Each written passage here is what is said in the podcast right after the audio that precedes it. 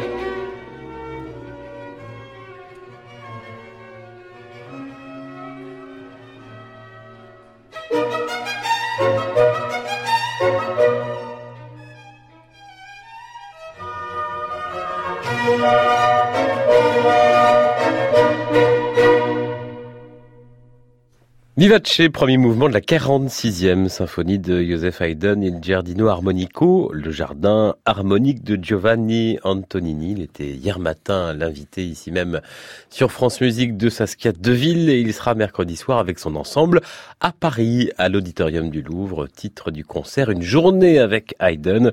Le chef italien s'est lancé dans l'intégrale des symphonies du compositeur avec un objectif 2032, le tricentenaire de sa naissance. Le septième volume vient de paraître titre. À 24 ans, Raphaël Sévère fait désormais partie des très grands de la clarinette. Il démarre l'année sous le signe de Mozart. Le concerto en la, il le joue mercredi et jeudi prochain à Nancy, à l'Opéra National de Lorraine avec l'Orchestre Lyrique et Symphonique de Nancy. Et puis, Raphaël Sévère ira ensuite euh, sur ses terres natales des Pays de la Loire avec le concerto de Mozart, toujours, et l'Orchestre National des Pays de la Loire. C'est la folle journée en région.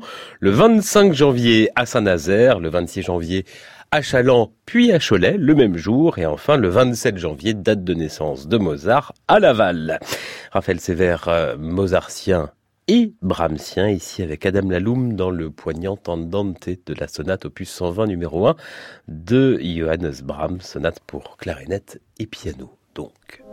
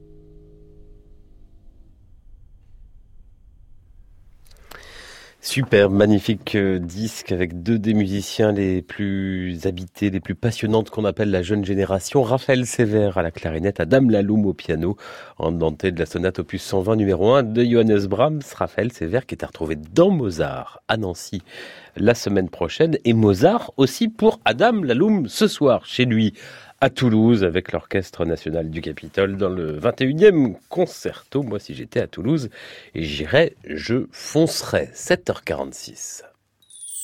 Génération France Musique, Jean-Baptiste Urbain.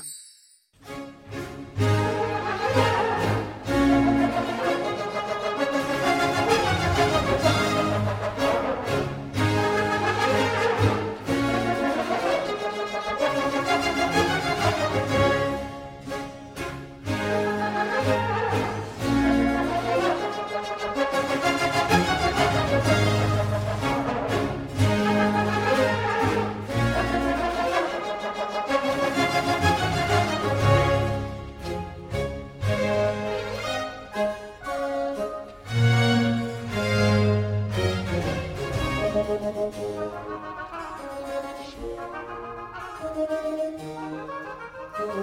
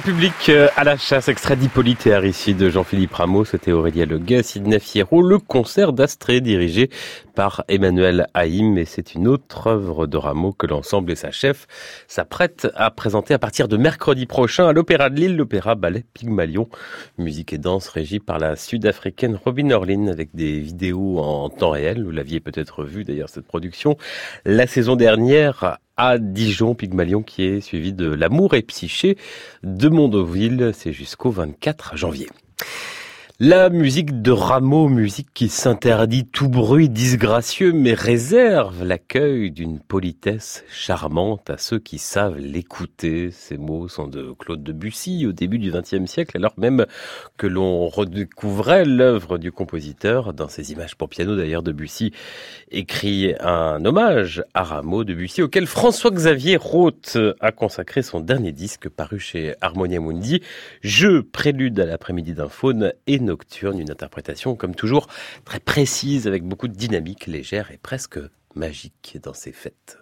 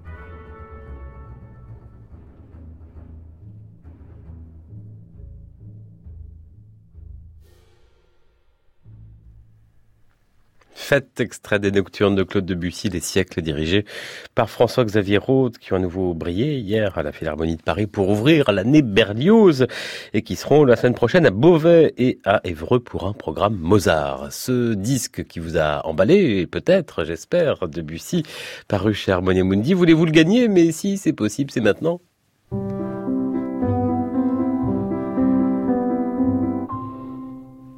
Et pour cela, une question que je vais vous poser dans un instant. Votre réponse sur francemusique.fr.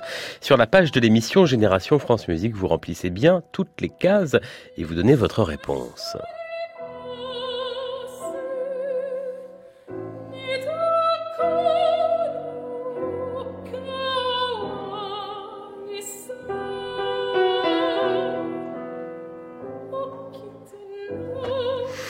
On joue, c'est le cas chaque samedi avec les vidéos de francemusique.fr, un espace concert où vous pouvez revoir les grands moments de nos formations musicales, concerts à la Maison de la Radio, mais également les sessions studio, nos émissions concerts, comme ici en fin d'année, Génération France Musique le live, c'est tous les samedis à 16h avec Clément Rochefort et cette mélodie, notre fera écouter quelques secondes, mélodie traditionnelle, traditionnelle, mais de quel pays? Votre réponse maintenant sur francemusique.fr pour gagner le disque de Bussy des siècles de François-Xavier Roth.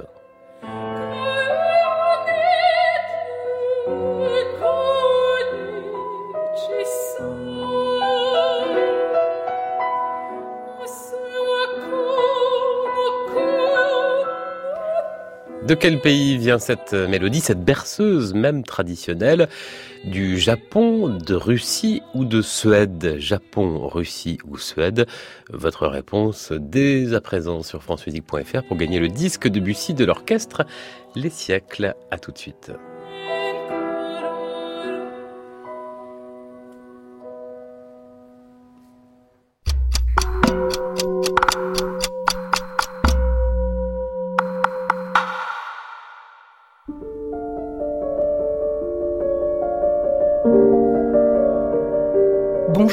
Corinne Schneider. Je vous invite sur France Musique à écouter une émission entièrement consacrée à Jean-Sébastien Bach, à ses œuvres, à celles de ses fils, à ses contemporains et, à tous ceux qui sont en quelque endroit ses héritiers. Rendez-vous tous les dimanches de 7h à 9h avec une cantate et de nombreuses découvertes ou sur francemusique.fr pour les tard. Le dimanche à 20h sur France Musique, l'opéra est en fête. Cette semaine, partons pour New York. Écoutez Adrienne Lecouvreur de Francesco Cilea, donnée en ce moment au Metropolitan Opera, avec un trio grandiose, Anna Netrebko dans le rôle titre, Anita Rachvelishvili en princesse rivale et Piotr Bekchala en officier, tous sous la direction de Gian Andrea Nozeda. Dimanche à l'opéra, une émission de Judith Chen. Branchez-vous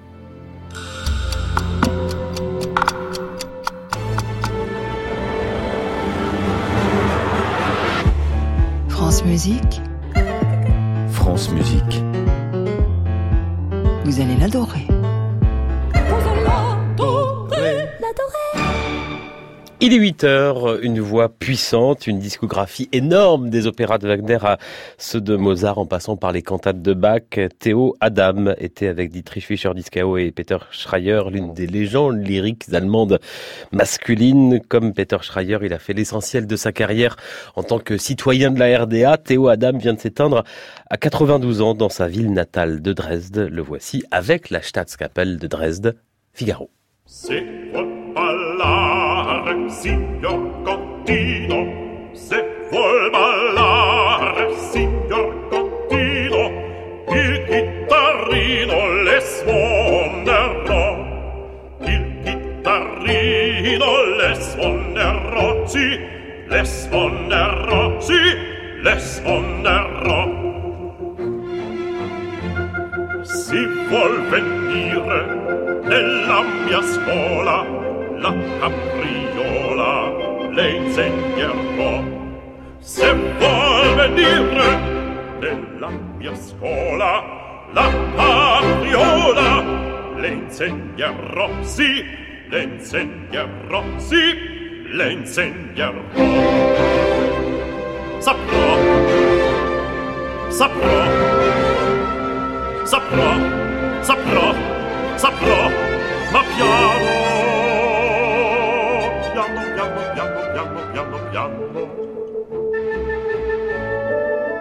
degli armi arcando dissimulando scopri potrò L'arte schiavendo, ti pavucendo, ti lascatando, tutte le macchine rovescerò, rovescerò. L'arte schiavendo, latte adaprando, ti pavucendo, ti lascatando, tutte le macchine rovescerò, tutte le macchine rovescerò, tutte le macchine rovescerò, rovescerò, rovescerò. Se vuol parlare, signor Contino, se vuol ballare, signor Contino, il chitarrino le suonerò, il chitarrino le suonerò, sì, le suonerò, sì, le suonerò.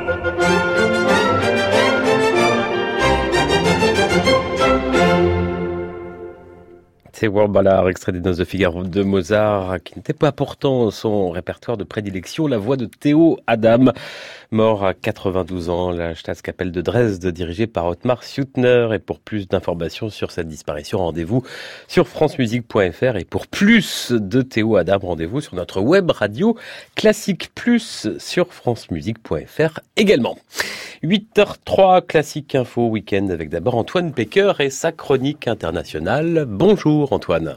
Bonjour Jean-Baptiste, bonjour à tous. Ce matin, vous nous parlez du Brésil à la suite de l'investiture présidentielle de Jair Bolsonaro. Quel impact pour la culture? C'est bien simple, Jean-Baptiste. Il n'y a désormais plus de ministère de la Culture au Brésil.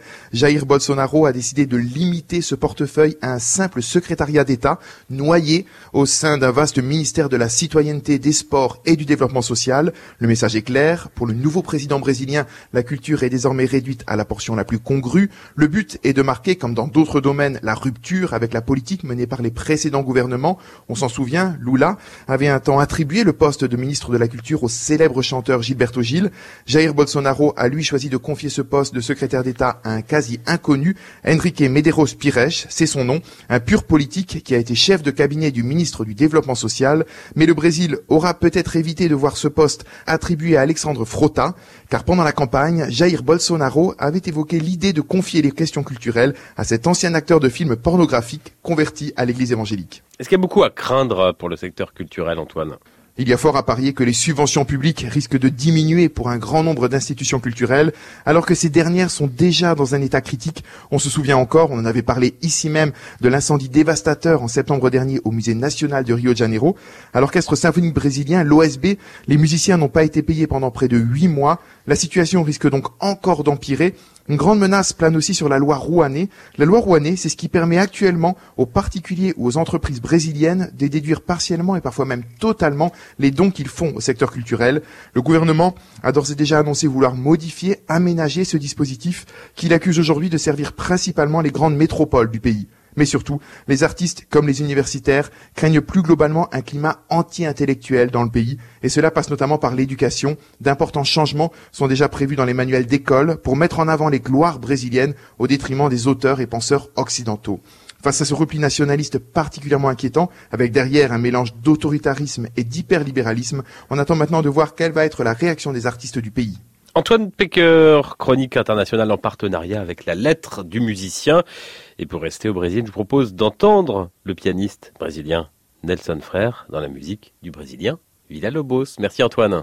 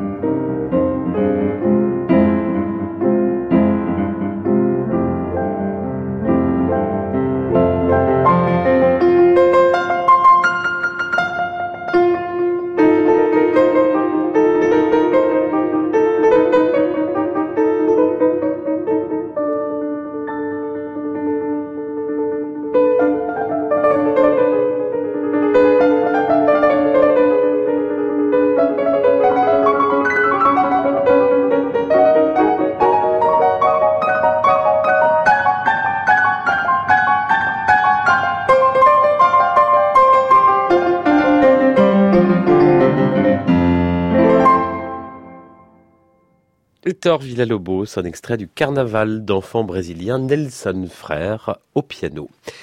Bonjour Thierry Lériteau. Bonjour Jean-Baptiste. Chronique initiative en partenariat avec l'hebdomadaire La Vie consacrée à quatre garçons dans les corps d'aujourd'hui. Qui dit changement d'année dit nouvelle commémoration, mon cher Jean-Baptiste. Au revoir donc Bernstein et Debussy. Bonjour Offenbach et Berlioz. Mais pas question de laisser Claude de France s'éclipser à pas feutré sur la neige sans évoquer, dans cette chronique dédiée, vous l'avez dit, aux initiatives de partage et de transmission, la formation qui porte son nom. Je veux parler donc du Quatuor Debussy. Dire que cet ensemble lyonnais a fait de la pédagogie l'une de ses cordes sensibles, ce serait un euphémisme. Être musicien aujourd'hui, ce n'est pas seulement jouer, c'est cultiver une ouverture permanente au monde, aux arts, inventer sans cesse pour aller vers de nouveaux publics, nous confier son premier violon Christophe Colette au sortir de l'Odyssée de Jules Maton, opéra pour enfants auquel le Quatuor participa la saison dernière. Eh bien, c'est dans ce même esprit d'ouverture que le Quatuor débute 2019, multipliant les initiatives tout au long du mois de janvier, avec deux week-ends, deux jours sous le signe de l'échange multiculturel et de la transmission au Radiant Bellevue, une scène emblématique du nord de Lyon à Caluire et Cuire. Le concert de ce soir les verra ainsi dialoguer avec l'ensemble d'Amérique latine Recoveco, partenaire régulier de nombreux musiciens classiques. Et demain, place aux Beatles avec un programme familial où les quatre de Lyon revisitent les standards des quatre de Liverpool, entourés de la maîtrise du conservatoire et des jeunes talents de la classe pour Quatuor qu'ils y ont ouvert en 2011. Des jeunes talents, eux aussi sensibles à la pédagogie, Thierry. En effet, en même temps que la technique et le sens de l'écoute, ce sont ces valeurs de partage et d'ouverture que les Debussy souhaitent faire grandir chez leurs étudiants, ce qu'ils font en leur confiant les clés de nombreuses actions éducatives et culturelles, comme celle que mène le Quatuor Bergen au sein de l'école Aristide Briand à Lyon. Outre le concert pédagogique qu'ils y donneront mardi prochain, les jeunes instrumentistes y supervisent à l'année la création d'un opéra choral par les enfants de CE2, en partenariat avec le conservatoire justement. Délégué donc, mais pas délégué pour déléguer. Non, bien sûr. Et si vous en doutez, Jean-Baptiste, vous pouvez vous inscrire d'ailleurs dès à présent au stage pour musiciens amateurs de tous âges et de tous niveaux que le Quatuor Debussy organise les 16 et 17 mars prochains à l'Université Lyon 2 ou alors vous rendre ce lundi à 19h au studio du théâtre de la Croix-Rousse où ils animeront l'un de leurs traditionnels ateliers concerts sur le Requiem de Mozart, une œuvre dont ils avaient enregistré une audacieuse mais fascinante transcription il y a tout juste dix ans pour le label Decca.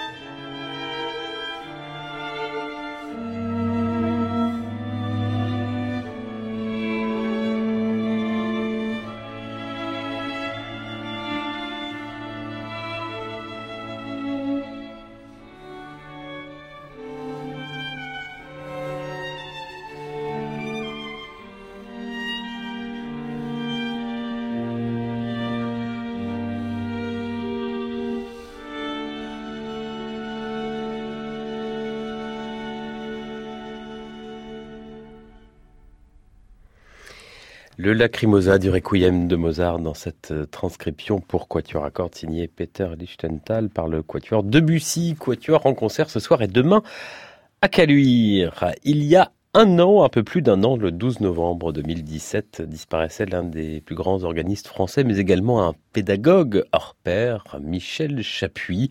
Ses amis, ses élèves notamment, et non des moindres, lui rendent hommage cet après-midi et samedi prochain pour deux journées musicales à l'orgue de l'église dont il fut titulaire pendant 35 ans, l'orgue Saint-Séverin à Paris, dans le 5e arrondissement. Michel Chapuis joue ici Handel à l'orgue Jean-David du Mont d'Or en Auvergne avec l'orchestre de chambre du Marais.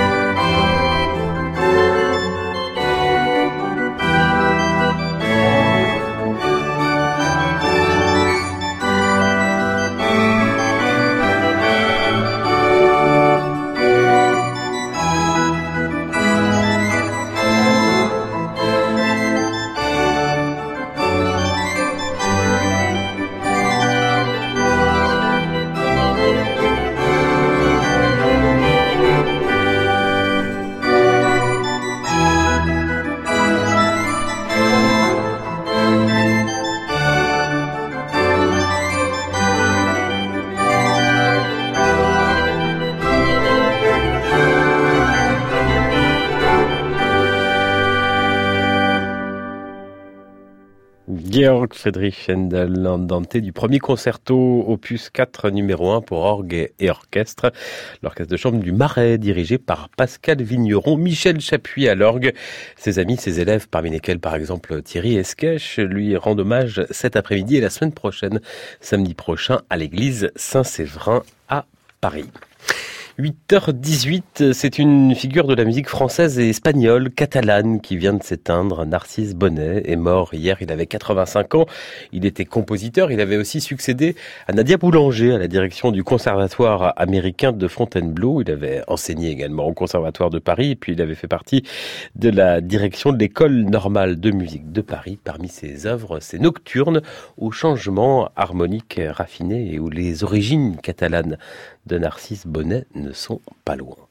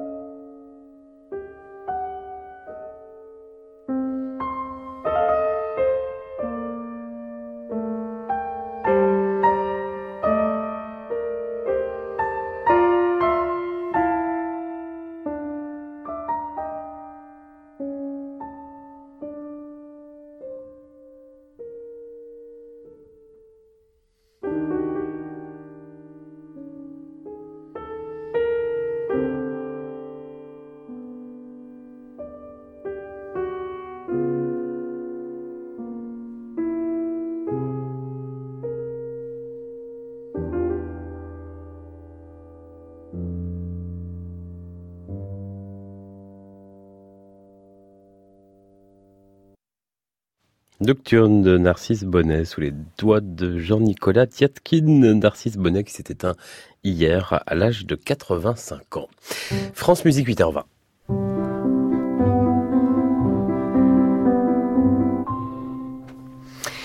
Musique en région, en Ile-de-France. Ce matin, une fois n'est pas coutume, le pôle supérieur d'enseignement artistique Paris-Boulogne-Billancourt est-il en danger Pour répondre à cette question, son directeur, Laurent Gardeux, est en direct en studio ce matin. Bonjour. Bonjour avant d'expliquer pourquoi vous êtes inquiet, pour que tout le monde comprenne bien, c'est quoi un pôle supérieur par rapport à un conservatoire? Ça existe depuis quand? Il y en a combien en France? Quel le rôle de ces pôles supérieurs? Soyez pédagogue, monsieur le directeur.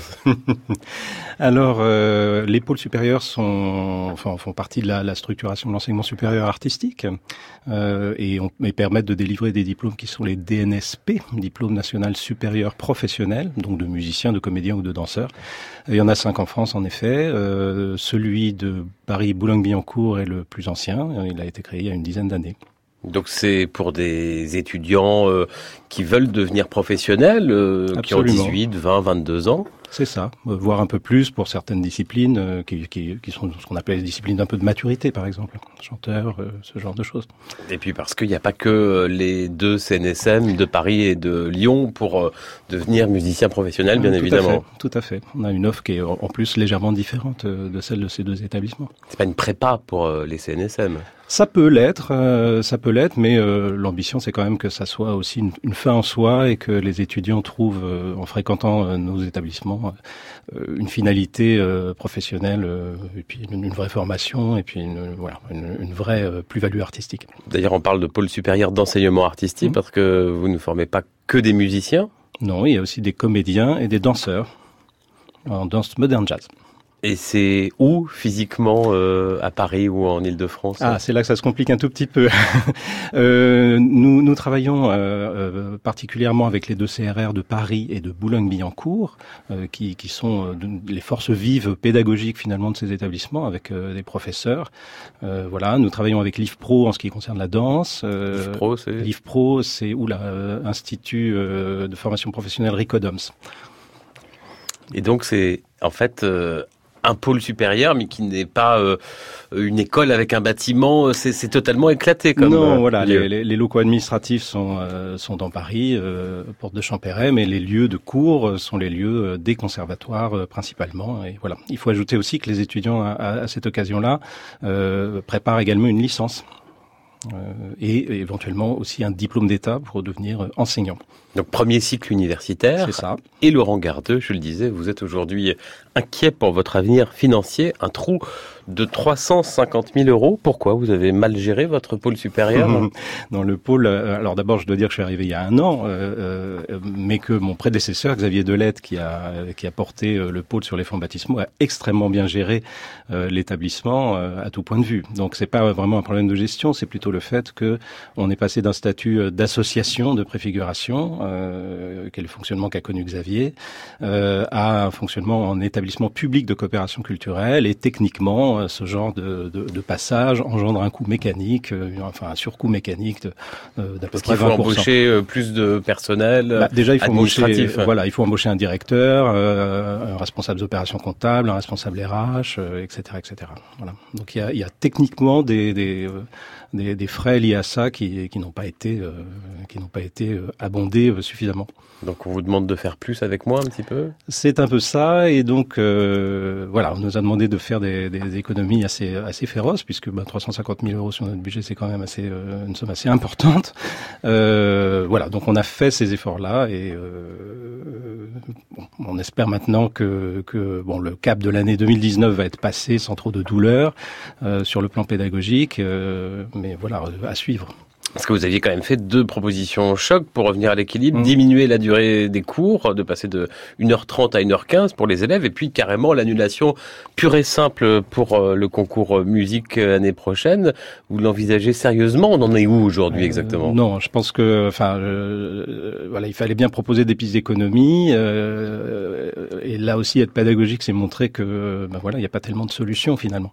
de ce point de vue-là, non, moi, je, évidemment que vous imaginez bien que euh, étant nommé il y a un an pour développer les activités du pôle, euh, je, ne propose pas ce genre de choses de gaieté de cœur, euh, mais un peu contraint et forcé. mais bon, j'espère que nous n'en sommes plus là et que on, va pouvoir ne pas toucher du tout au pédagogique, au pédagogique, recruter effectivement, alors peut-être sur un numerus clausus d'étudiants un peu plus serré, mais en tout cas maintenir la qualité de, l'offre et notamment le, le, temps de cours, qui était quelque chose qui, qui tient vraiment à cœur à nos étudiants. Alors, il y a énormément d'excellents musiciens, d'excellents profs dans ce pôle. Parmi eux, la violoniste Stéphanie Morali. La voici avec Romain David Debussy. On se retrouve juste après.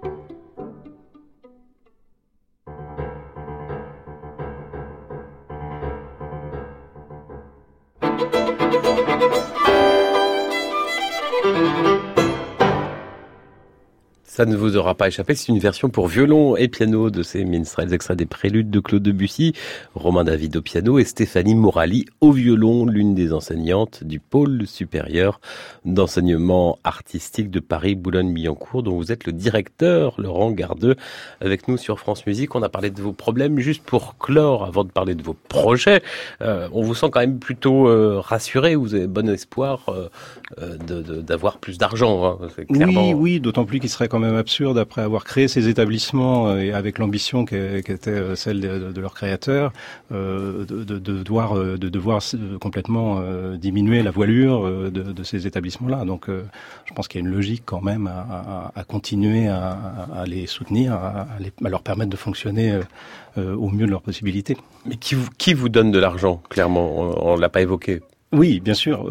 en effet, le ministère de la Culture, euh, la ville de Paris et Grand Paris Seine-Ouest, donc euh, établissement public territorial qui comprend donc euh, Boulogne-Billancourt. Parlons maintenant de vos projets, Laurent Gardeux. Qu'est-ce que vous voulez faire de ce pôle depuis que vous avez pris la direction il y a un an? Alors un lieu vivant, euh, et ça l'est déjà naturellement, mais euh, voilà, moi ce qui m'intéresse euh, évidemment, c'est de promouvoir euh, des parcours d'étudiants. Bah, déjà le, fait de profiter finalement du fait que ça soit un pôle pluridisciplinaire, avec de la danse, du musique et du théâtre, pour que les gens se rencontrent, pour que les étudiants se rencontrent et les professeurs également, qui travaillent ensemble.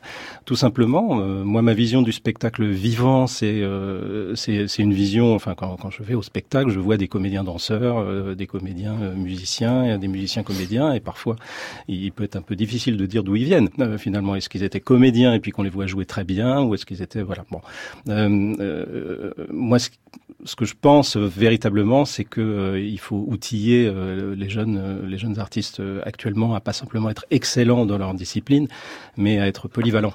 il y a une question de longévité, évidemment, professionnelle à, penser et dès le moment de leur formation. Mais ils adhèrent à cette vision Ces jeunes, par exemple, prenons les musiciens, on est sur France Musique, qui font depuis 10, 12, 15 ans euh, plusieurs heures par jour de leur instrument, et euh, vous leur dites, euh, bah, vous n'allez pas devenir première flûte solo de l'Opéra de Paris, mais il faut peut-être apprendre aussi à, faire un pas de côté, du côté de la comédie, tout ça. Qu'est-ce qu'ils vous disent? Ils sont contents. Pour ceux, avec lesquels j'ai pu discuter, alors naturellement, ils visent, ils ont, ce genre d'ambition, effectivement, de passer des concours et choses comme ça. Et donc, euh, bah, il y a tout ce qu'il faut pour leur permettre d'accomplir cette ambition-là. Hein. Euh, en termes de, qualité euh, pédagogique, des, profs et tout ça, il y, a vraiment, vraiment tout ce qu'il faut pour leur permettre ce genre de parcours. Mais la différence, c'est qu'ils, je pense, ils seraient irresponsables de, de, précisément les programmer à ça et, de programmer leur aigritude quand ils auront passé cinq concours qu'ils n'auront pas réussi. donc, moi, ce qui m'importe, c'est quand même aussi qu'ils soient épanouis et que on, soit dans une image finalement d'une vie musicale, artistique qui soit pleine, euh, faite de curiosité, d'ouverture d'esprit, euh, ce genre de choses. Donc le pôle sup est véritablement un lieu qui peut permettre euh, d'avoir une approche comme celle-là. Concrètement, Laurent Gardeux, ces étudiants de votre pôle supérieur, ils participent déjà euh, activement à des projets professionnels? Euh, Oui, oui, oui, oui. Alors, euh, il y a des, il y a des tas de choses évidemment. Ils ont, on a une saison artistique assez abondante, que ce soit en théâtre, en, danse ou en musique, et donc ils sont bien sûr confrontés à des tas de situations professionnalisantes. par exemple? bah, Par exemple, nos étudiants orchestres ont, ont, participé à l'Académie de l'orchestre de Paris les dernières années. L'an dernier avec euh, au projet Side by Side avec le RCO, donc euh, Royal Concert Gebo, sous la direction de Daniel Egatti, donc euh, une expérience inoubliable pour eux naturellement. Et puis dans d'autres domaines, musique actuelle, le style d'un tribute qui a été accueilli dans, Ici. dans cette maison l'an dernier. Merci. Merci beaucoup, Laurent Gardeux, directeur du pôle supérieur d'enseignement artistique de Paris, Boulogne-Billancourt. On continuera euh, à suivre, et notamment sur francemusique.fr, euh, cette euh, histoire et l'avenir de votre pôle supérieur. Je vous propose d'écouter un autre enseignant de l'établissement. C'est le pianiste Billy Heidi.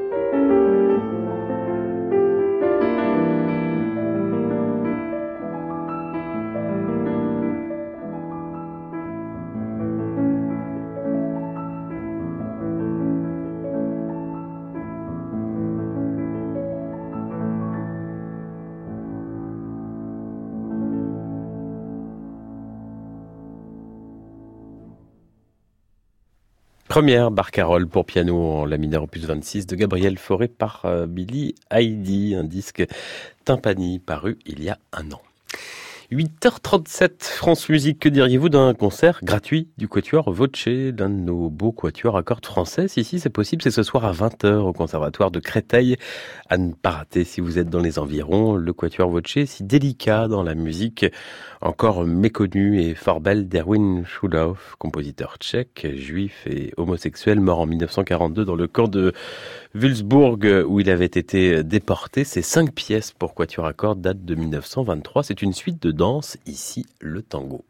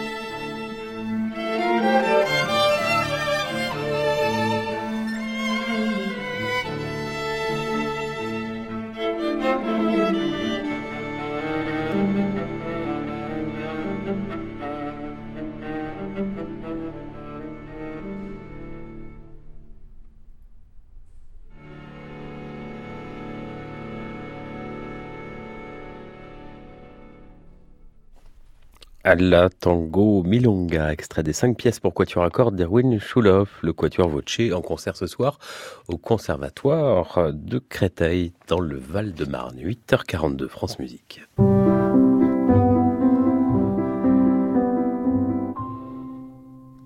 Les reportages du samedi, c'est avec Nathalie Moller et ça s'appelle Faites passer. Bonjour Nathalie. Bonjour Mais vous n'êtes pas seul ce matin. Ah non, je ne suis pas seule. Je suis avec les élèves d'une classe de CE2, une classe de l'école élémentaire Anatole France, située à Sarcelles, dans le département du Val d'Oise. Cette classe, elle est un peu particulière puisqu'il s'agit d'une classe orchestre. Chaque enfant apprend à jouer d'un instrument. Ici, nous sommes avec le petit groupe des clarinettes. Alors, comment on fait le La? Faites- Comme ça.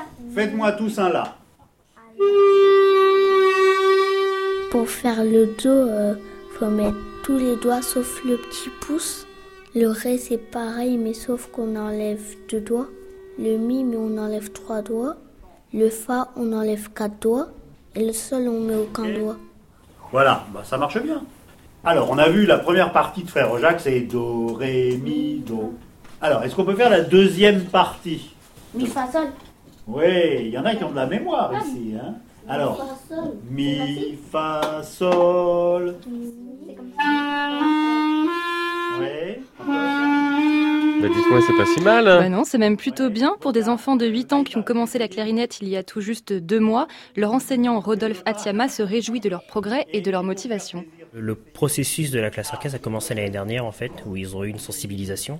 Et euh, ce que ça a apporté en fait, c'est euh, ils, ont pu voir qu'ils étaient capables de faire des choses qui paraissaient assez complexes.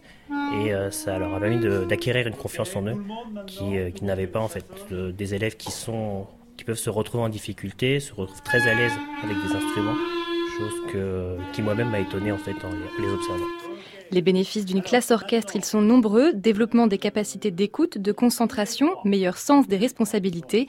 Côté musicien aussi, on en ressort gagnant. Olivier Voise est directeur du conservatoire de Sarcelles et clarinettiste intervenant à l'école Anatole France. Ça oblige chaque instrumentiste à, à remettre ses méthodes d'enseignement en question en se disant attention, là, on a un défi extraordinaire à relever avec des gosses qui ne sont pas forcément volontaires, qui n'ont jamais entendu de musique à la maison, qui ne savent pas ce que c'est qu'un instrument, qui n'ont aucune idée comment ça peut fonctionner et l'investissement et la rigueur et le travail que ça demande, euh, malgré tout, on va apporter à ces enfants un plus dans leur enseignement et leur faire découvrir un monde euh, qu'ils n'auraient probablement pas découvert autrement. À Sarcelles, on est encore au tout début d'un projet qui va durer trois ans, mais d'autres dispositifs de classe orchestre sont déjà bien installés partout en France. Là, on entend par exemple une classe de la ville d'Evron. Les élèves interprètent un lead de Joseph Haydn à l'occasion du grand concert des 10 ans de l'association Orchestre à l'école.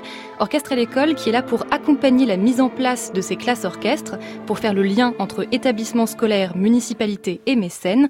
Un exemple réussi de coopération et d'échange entre la sphère privée et la sphère publique, entre l'éducation nationale et les acteurs du milieu culturel. Bah, ils sont très charmants, ces jeunes instrumentistes euh, en herbe. Nathalie Boller, euh, chronique Faites passer à retrouver sur francemusique.fr pour en savoir plus, pour voir les photos aussi. Exactement, des photos, un peu plus euh, d'extraits des interviews. Merci beaucoup Nathalie. Peut-être qu'un jour, ces jeunes musiciens pourront jouer à la clarinette ce concerto de Weber.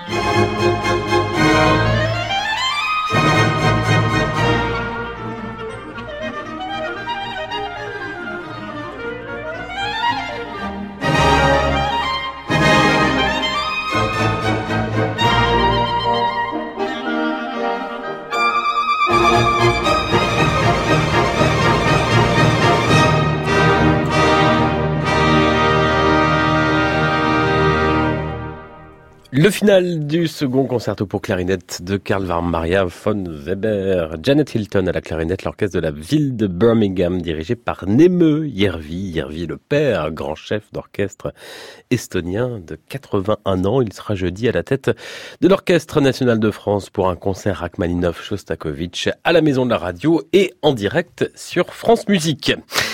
Leur premier pas pour finir, on plonge dans la malle aux archives de France Musique. Cet après-midi, parmi les invités de Clément Rochefort dans Génération France Musique, le live, le grand violoncelliste Henri de Marquette. Eh bien, sa première fois sur France Musique, c'était il y a 30 ans, le 1er avril 1988 au Théâtre du Châtelet à Paris. Henri de Marquette a 18 ans, il est avec Christian Ivaldi au piano et il joue déjà l'un de ses bis préférés.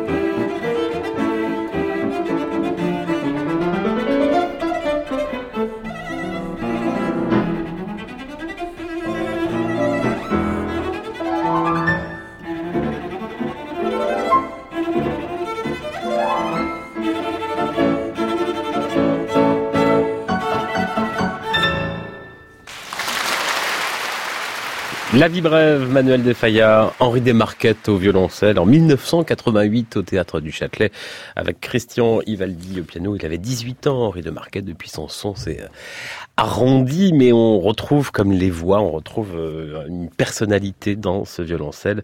Henri Desmarquettes qui sera en direct sur France Musique à 16h chez Clément Rochefort tout à l'heure.